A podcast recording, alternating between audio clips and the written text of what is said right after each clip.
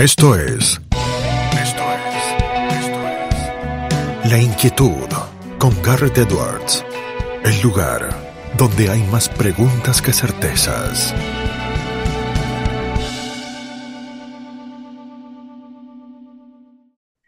Damos vuelta de página aquí en La Inquietud por CNN Radio Rosario. Tenemos un enorme honor, placer y privilegio. Ella es ingeniera civil eh, con especialización en ingeniería ambiental. Desde el año 1982 y hasta la actualidad ha trabajado en temas ambientales, participado de diferentes ONGs y redes de la Argentina y Latinoamérica en esos temas es profesora universitaria, no es otra que Elba Stancic, quien está del otro lado. Elba, ¿cómo estás? Garra te saluda. Hola, Garre, ¿qué tal? Un gusto estar conversando con vos. El placer es todo mío, Elba. Tantas cosas para charlar, pero empecemos si querés por algo más alejado y que a mí siempre me ha llamado la atención, porque sé que disfrutás del arte, sé que disfrutás de la música y la música siempre ha tenido una vinculación con la preocupación por el medio ambiente, ¿no, Elba? Sí, en realidad mi, acercamiento a la música viene de mi época de colegio secundario. Este, yo empecé a cursar en el año, no, me regresé en el 79, o sea que empecé a cursar en el 74, nos agarró en el medio la dictadura y un poco el escape para nosotros fue el rock. De hecho, tengo muchos compañeros del secundario que son músicos. Yo hice una escuela técnica y tengo varios, digamos, que se han dedicado completamente eh, a la música. Y bueno, me parece que te abre ya cierta sensibilidad, pero mi acercamiento con los temas de la naturaleza yo creo que también es por mi propia historia de vida. Yo me crié en el campo, entonces el contacto con la naturaleza era un día a día y me parece que eso también influyó mucho en que después me, me interese y me preocupe en estos temas. Es muy interesante eso que marcabas, eh, Elba, ahí, donde uno puede ver un contraste entre cómo uno se vinculaba a lo mejor con estas temáticas y cómo uno se vincula ahora. ¿Te parece que estamos eh, más eh, conectados con estas problemáticas ahora que lo que podía llegar a ser en los 80? Bueno, sin duda, hoy todo el mundo está hablando del tema ambiental. O sea, no vas a encontrar ninguna plataforma de ningún tipo que no mencione al menos la sostenibilidad. Lo que yo noto entonces ahora que se hace por ahí eh, más la distancia entre lo que es meramente declarativo y después lo que se hace efectivamente en la práctica y seguimos teniendo un debe muy importante, sobre todo en nuestro país, en Argentina, pero si lo mirás a nivel global, de hecho, digamos, los países están ya muy enfocados con una agenda que tiene que ver em, con lo ambiental, sin duda. Y entre la misma población también, digamos, hay como una más este, el, tema está, digamos, el tema ya está instalado completamente en la agenda pública. No era así cuando nosotros iniciamos nuestras actividades más públicas en la década de los 80, que incluso, digamos, trabajamos un montón para que en el Consejo Municipal de Rosario exista una comisión específica del tema ambiental, que en principio era una, me acuerdo, Pedro Bluma, un concejal que apoyó mucho todo esto, que era una comisión simplemente asesora. Después, muchos años después, recién se formalizó una comisión de ecología. Y donde hubo un quiebre también importante en lo institucional fue a partir de la cumbre de Río de Janeiro, que es la segunda conferencia internacional importante de medio ambiente que se hizo en 1992. Eso también marcó un antes y un después, digamos, porque a partir de ahí incluso las mismas constituciones de Latinoamérica que se fueron reformando en las 90, todas involucran o incluyen el tema ambiental. Apareció también muy fuerte el sector empresarial, con cámaras y demás involucradas en el ambiente. Institucionalmente, o sea, todas las provincias empezaron a tener la parte ambiental, digamos, más consolidada, que antes eran apenas algunas direcciones, si es que en el mejor de los casos existían. Pero hoy, bueno, vos tenés en absolutamente todos lados, en el organigrama de las provincias, ministerio o secretaría, lo cual eso no significa que tengan los mejores presupuestos y demás, pero bueno, yo creo que el 92 también marcó un cambio, digamos, institucional importante en ese sentido. Dijiste ahí antes eh, una categorización que me parece muy, muy apropiada para este debate, que es lo declarativo versus la práctica. Eh, te sumo también a lo mejor con otras palabras, lo programático versus lo operativo. ¿A qué pensás eh, que se debe que muchas veces todas estas discusiones, los tratados que se firman o las normas que se terminan eh, redactando y, votando y promulgando, muchas veces quedan en lo programático en vez de pasar a lo operativo. ¿Es algo político? ¿Es algo de eh, la redacción que podría mejorarse o es una cuestión social? ¿Cómo lo ves vos? Mira, yo creo que todavía en gran parte de la dirigencia argentina, y cuando me refiero a dirigencia digo política, empresas, sindicatos, no está de todo eh, asumida la urgencia que requiere el tema. No quiero generalizar porque siempre hay excepciones, por supuesto, pero creo que todavía no estamos, digamos, teniendo, eh, dándole la importancia y la urgencia que requiere. Nada más ver los, el debate que hay ahora antes de las elecciones. O sea, no, no, es un tema. Yo no he escuchado ningún, bueno, un Gerardo Morales, ponele, que ha hecho algunas declaraciones, pero si no, no es un tema. O sea, las elecciones que hubo años anteriores en Europa, digamos, la, la pelea entre los candidatos era ver quién iba a, llegar a la neutralidad de carbono. Bueno, y los partidos eh, verdes o ecologistas o el nombre que le pongan en cada país de esos que mencionabas, eh, Elba, todos tienen un espacio en la política cotidiana, sus escaños, digo, eh, es algo que muchos votantes eligen como tema primordial al momento de elegir a quienes los van a representar. Sí, sí, sí. Y hoy, bueno, volviendo a esto de lo declamativo y después lo que hay que poner en práctica, todavía nosotros tenemos mucho por, por cubrir. Yo creo que también influye que nosotros estamos en un país con porcentajes de, pobreza elevadísimos y entonces está como esta, eh, en, el primer lugar de, las preocupaciones, cómo, digamos, desarrollar actividades como sea económicamente, de, lo que sea, para poder, digamos, eh, que el país crezca y demás. Ahora, ahí hay una falta de visión enorme, enorme, porque lo ambiental es una agenda de desarrollo. Nosotros obviamente necesitamos desarrollarnos porque, digamos, el, la meta es que, que, todos podamos tener acceso a condiciones de vida dignas eh, mínimas, pero ese desarrollo se tiene que tener como, como marco con el tema ambiental, porque si no, no le vamos a vender nada a nadie, eh, Garrett.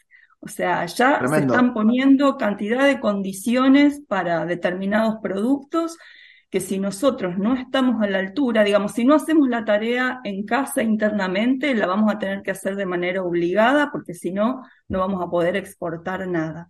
Y yo creo que ahí va a estar el punto que quizás me da un poco de esperanza de que eso pueda acelerar un poco más estas cosas de, ejecutar lo que hay que hacer. Porque si vamos a buscar tanto legislación como documentos y demás, tenemos muchas cosas hechas y muy buenas cosas hechas, pero después eso no se condice en la práctica. O sea, Argentina, por ejemplo, está comprometida a llegar a la neutralidad de carbono al 2050, a llegar a deforestación cero al 2030, pero sin embargo, digamos, no estamos viendo que eso se esté plasmando en, programas, en políticas públicas, al contrario, digamos, la ley de mm. bosques se sigue incumpliendo, se siguen habilitando eh, desmontes en algunas de las provincias, se sigue con esta idea de explotar vaca muerta hasta el infinito, cuando en mm. realidad hay que pensar que vaca muerta tiene un periodo acotado porque, digamos, todo el mundo va hacia la descarbonización. Entonces, bueno, no se ponen arriba de la mesa absolutamente todos estos condimentos, es ese límite en, el cual nos está imponiendo eh, eh, la naturaleza. Y otra cosa que, que, yo creo que, nunca lo había visto Garrett y que en este tiempo lo estoy viendo y con gran preocupación, es que aparece un, movimiento, una corriente de opinión totalmente en contra de lo ambiental. Una suerte de, terraplanismo, ¿no? En estos temas. Yo creo que tiene mucho que ver con eso, digamos, pero negacionistas del cambio climático o negacionistas de lo que es la Agenda 2030, que es una agenda con que tiene 17 objetivos para alcanzar la sustentabilidad, que ha sido consensuada en, todo el planeta y que la idea es que todo lo que nosotros hagamos pueda contribuir a ir cumpliendo esas metas. Y bueno, no solamente lo he visto en Argentina, digamos, también lo he visto en España, en otros países Bueno, eh, Estados Unidos mismo tuvimos eh, y vivenciamos un presidente como Donald Trump que sacó a Estados Unidos, entiendo, o por lo menos amenazó con correr a Estados Unidos de la mayoría de los acuerdos que había firmado y negando todas estas cosas que la ciencia hace años que viene demostrando, ¿no? Sí, sí, Trump se fue, se fue de, de- y del Acuerdo de París y lo que hizo Biden a horas de haber asumido es volver a ingresar. Eh, pero sí, sí, estamos viendo también es- es- esta, esta virulencia que hay en algunos, en, al- en algunos sitios, eh, que es preocupante, por cierto, es preocupante, sí. Elba, mencionabas muchísimos temas muy interesantes, voy sacando ahí hilos. Quiero aprovechar además eh, tu background porque vos en- en- entendés mucho también y entendés mucho de los números. Hablabas de las emisiones eh, de carbono, ¿no? Eh, yo como abogado alguna vez he leído que una manera regulatoria de tratar estos temas son lo- los mercados de emisiones, las cuestiones de los créditos ambientales. ¿Esto funciona, no funciona, se hace? ¿Qué, es lo que deberíamos tener en cuenta con estos temas, por ejemplo? Mira, eh, ahí hay varias cuestiones, digamos, algo que tiene que ver con el tema de bonos de carbono, que por el momento son bonos voluntarios y que no han tenido demasiado eh, éxito con el tema de compensaciones y demás. En general, digamos, el análisis y la evaluación que se hace no ha sido muy fructífera. Lo que se está en discusión, que es uno de los artículos, digamos, que tiene el Acuerdo de París, que es lo que se firmó en la convención, en, en, la, en lo que se dice la COP de cambio climático en el año 2015, es decir, bueno, ¿cómo vamos a, eh, a pagar todo lo que hay que hacer con el tema cambio climático? Lo que tenemos que hacer, digamos, es poner impuestos al carbono. De hecho, Argentina lo tiene, pero no tiene para todos los combustibles. Y, y discutir eso es, es, un tema, digamos, y ir sacando los subsidios también a los combustibles fósiles. Ahora, ahí es donde también la otra preocupación que, que tenemos los que seguimos al tema es cómo eso repercute en una conflictividad social. O sea, en aquellos países donde se pretendió hacer, bueno, una ministerios de transición ecológica, empezando, por ejemplo, aumentando el costo o de combustibles, o, o, nosotros mismos en Argentina hay un gran rechazo cuando se aumentan las tarifas de energía Exacto. y no tenemos realmente conciencia de lo que cuesta generar la energía. Y vos tener una energía subsidiada, barata, no contribuye, digamos, a la cultura ciudadana que deberíamos tener todos de sí, ahorro, sí, de te, te, te hace cre creer o sentir o realmente pensar que vale lo que estás eh, pagando cuando en el resto del mundo, con el, costo que tiene y el precio que tiene, la gente ahorra primero por una cuestión de interés propio de, de no pagar más eh, porque después le cuesta en el bolsillo, ¿no? No pauses, ni adelantes, o retrocedas. Quédate en La Inquietud con Garrett Edwards. Sí, sí, exactamente. Entonces, bueno, creo que quienes están en las negociaciones de lo que es la convención y después cómo aplicar eso, la tarea, digamos, en cada uno de los países, creo que el eje va por esos caminos, digamos, cómo se va sacando la subvención a todo lo que es combustibles fósiles y cómo estás promoviendo el aumento de las energías renovables. Nosotros ahí a nivel legislativo también estamos un poco rezagados porque tenemos una ley de energías renovables que establece una meta de cuánto tiene que ser la proporción de, de, energía renovable en nuestra matriz energética, que la verdad que ahora ya habría que aumentarla a esa meta, hacerla, digamos, eh, exigir un poco más. Y después tenemos una muy buena ley, que es la ley de energía distribuida, que es mm. lo que nos otorga el derecho a cada uno de los ciudadanos de poder generar la energía en nuestra propia casa. Y eso, digamos, el avance de eso depende bastante de cómo lo han ido aplicando en las provincias. Por ejemplo, Santa Fe todavía no adhirió nunca a la ley nacional de energías renovables. Eso nos priva a los ciudadanos de poder quizás acceder a algún tipo de facilidad para para poner, digamos, por ejemplo, eh, si, si, uno quisiera comprar paneles solares, traérselos y ponerlos en Santa Fe, que es el caso que vos estás diciendo, uno no tendría ningún beneficio y entonces tampoco habría sentido para hacerlo.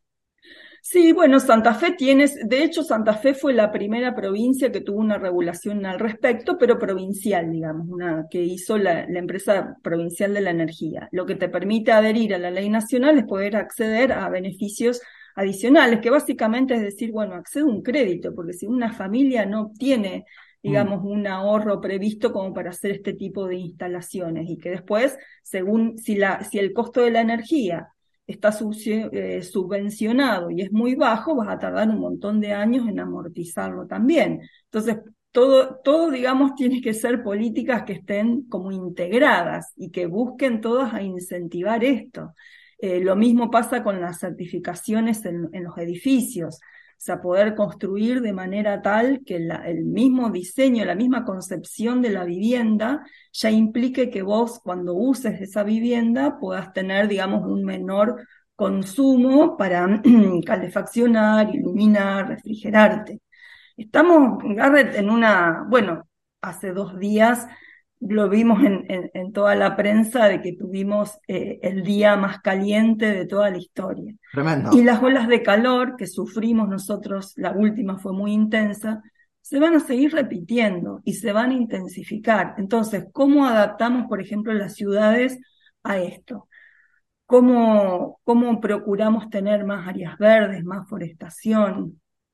Eh, cómo construimos para aislar mejor las viviendas, cómo promovemos que a la hora de comprar un electrodoméstico elijamos aquel que tenga una etiqueta de eficiencia energética, digamos, tipo A, que son las más eficientes. Bueno, nos tenemos que preparar para adaptarnos a todo esto. Lo mismo, digamos, hay varias zonas del país que son muy vulnerables porque todo indica que va a seguir habiendo un aumento de las emisiones y por lo tanto va a seguir habiendo un aumento de la temperatura. Esto va a implicar a que vamos a tener niveles más altos del Río de la Plata, del Océano Atlántico. O sea, ¿qué va a pasar con todos esos lugares que van a estar afectados eh, sí o sí? y no tenemos realmente este, un plan de adaptación de cambio climático que se traduzca, digamos, en las provincias, en las ciudades para estar preparándonos para esto. O sea, tenemos que tener ciudades que se dice más resilientes, o sea, que nosotros nos podamos adaptar a estos cambios que,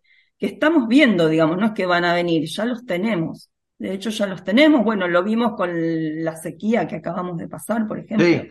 Parte de eso también. Si bien, digamos, parte de, de, este fenómeno de sequía tiene que ver con, con otros fenómenos climáticos, eh, está, digamos, eh, es cierto que este tipo de fenómenos se intensifican con el aumento de temperatura promedio a nivel global.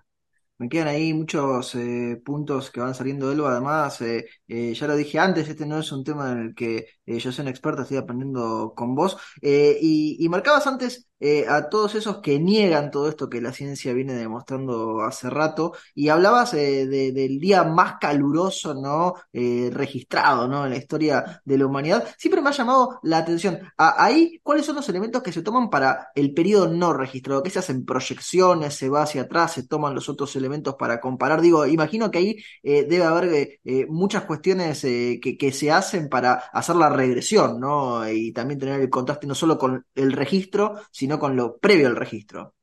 Sí, sí, exactamente. Digamos, si vos te ingresás a la página web de la NASA, por ejemplo, te encontrás con, con gráficos donde tienen la variación de, cómo fue evolucionando la concentración de dióxido de carbono en la atmósfera en los últimos 400.000 años, por ejemplo.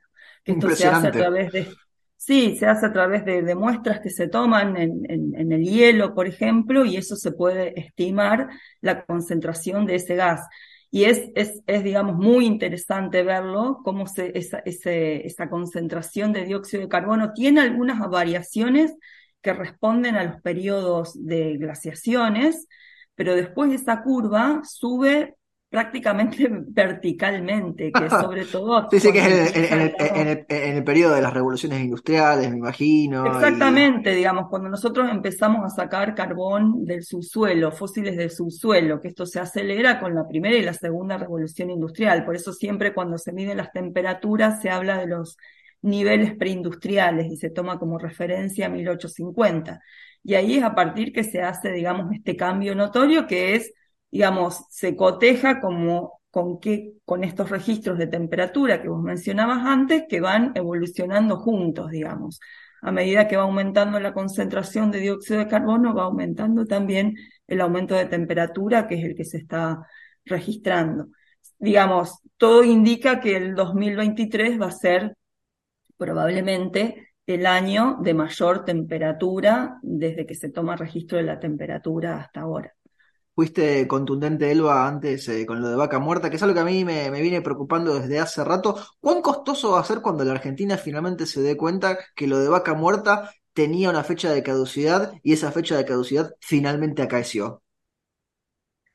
Bueno, no sé decirlo, digamos, todavía falta tiempo para eso, pero yo creo que, que bueno, que es, que es un tema eh, crucial, un tema crucial que, que se discuta. O sea, yo no digo que no haya que explotarlo, pero siempre tenemos que tener en cuenta esto, de que después, digamos, va a llegar un punto que quién nos va a comprar lo que se saque de vaca muerta. Eso tiene, digamos, un, un periodo de vida que, es, que no es largo, que es relativamente corto y hay que tenerlo en cuenta en la ecuación económica, a ver quién, qué conviene, digamos, hacer ahí.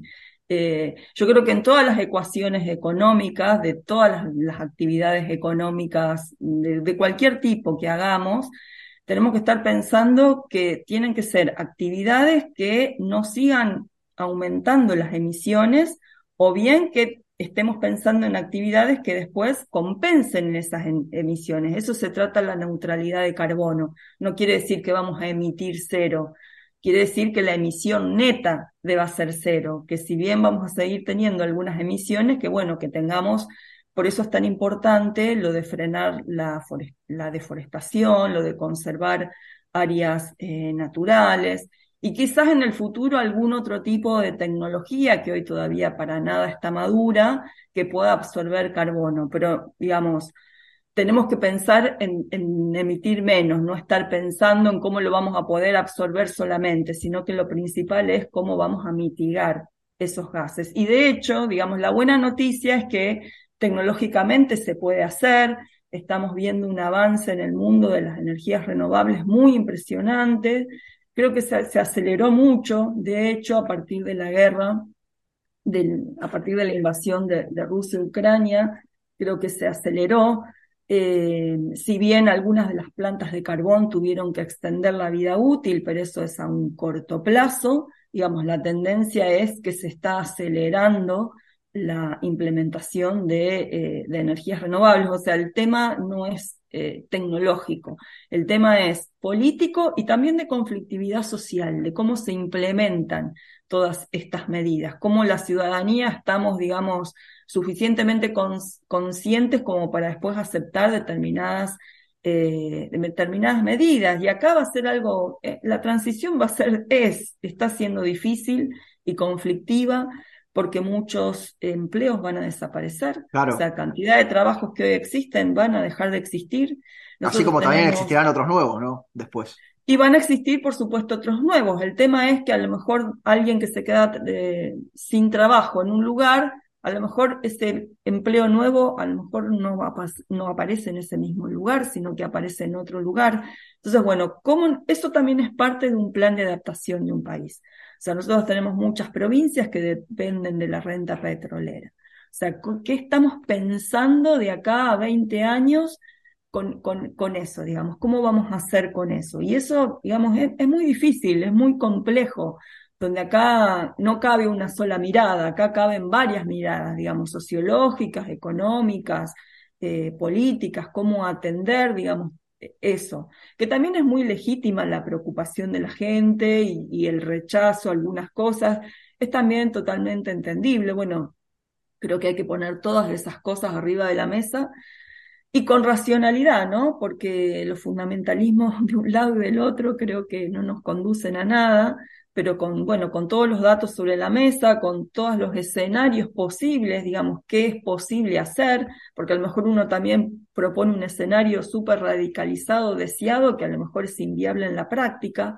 Entonces, bueno, todo eso yo creo que hay que eh, tenerlo en cuenta. Y me parece que no estamos teniendo un debate maduro eh, en ese sentido, estamos muy lejos. De hecho, eh, nosotros tenemos un ministerio eh, perdón, un gabinete interministerial de cambio climático que el presidente Macri lo había adoptado por un decreto presidencial que funcionó bien y que después incluso fue plasmado por ley. O sea, nosotros por ley tenemos una ley de cambio climático que establece que tiene que existir ese eh, gabinete interministerial. Es muy interesante porque ahí, digamos, se deberían sentar todos los ministros y a medida que propongan, bueno, los planes, sus programas, sus proyectos, deberían estar pasando por ese tamiz a ver si las actividades que proponemos son coherentes con las metas de reducción que hemos presentado como país. Eso hoy lamentablemente está muy débil, muy desdibujado. Y, bueno, lo que hacemos es retrasar, digamos, porque es como que vamos, vamos retrasando, pateando las soluciones para adelante y después los cambios van a ser más drásticos, digamos, bajar, digamos, las emisiones y nosotros cada vez que tardemos más, después va a haber que hacerlo de manera más rápida y eso va a significar, digamos, cambios abruptos y, y bueno, yo creo que estamos atrasados en ese sentido. Elba, antes hablaste de Rusia y Ucrania y eso me trajo a la mente eh, porque para mí es inexorable la conexión, porque hubo mucha preocupación en su momento con Zaporizhia y eh, eh, el conflicto bélico y armado cerca de las centrales nucleares, eso me retrotrajo a Chernobyl. ¿Cómo juega la energía nuclear en todo esto? ¿Qué lugar tiene o no tiene un lugar? No, sí, de hecho lo tiene y efectivamente está siendo usado, yo creo que como un elemento este, lamentablemente eh, de muchísimo riesgo, porque además eh, hace no tanto que se destruyó una represa, que eso implicaba agua de refrigeración para la represa, lo cual para, para esta central nuclear que vos mencionabas, lo cual lo pone en, mayor riesgo. Y bueno, desde siempre que, que, hablamos de energía nuclear, siempre es un, un factor de riesgo altísimo para la sociedad. Si bien hay que reconocer que en los últimos años los reactores que se diseñan son completamente diferentes de lo que pudo haber sido un reactor de Chernobyl, pero siempre, digamos, la variable de riesgo existe, está, y, creo que hay que evaluarlo también con una ecuación económica, o sea, cuánto dinero cuesta generar un kilovatio con este mm. tipo de energía, con todos los riesgos asociados que tiene, versus a lo que cuesta generar energía a partir de, energías renovables. Entonces, bueno, me parece que hay que verlo desde ese, desde ese punto de vista también, con esa, con esa ecuación.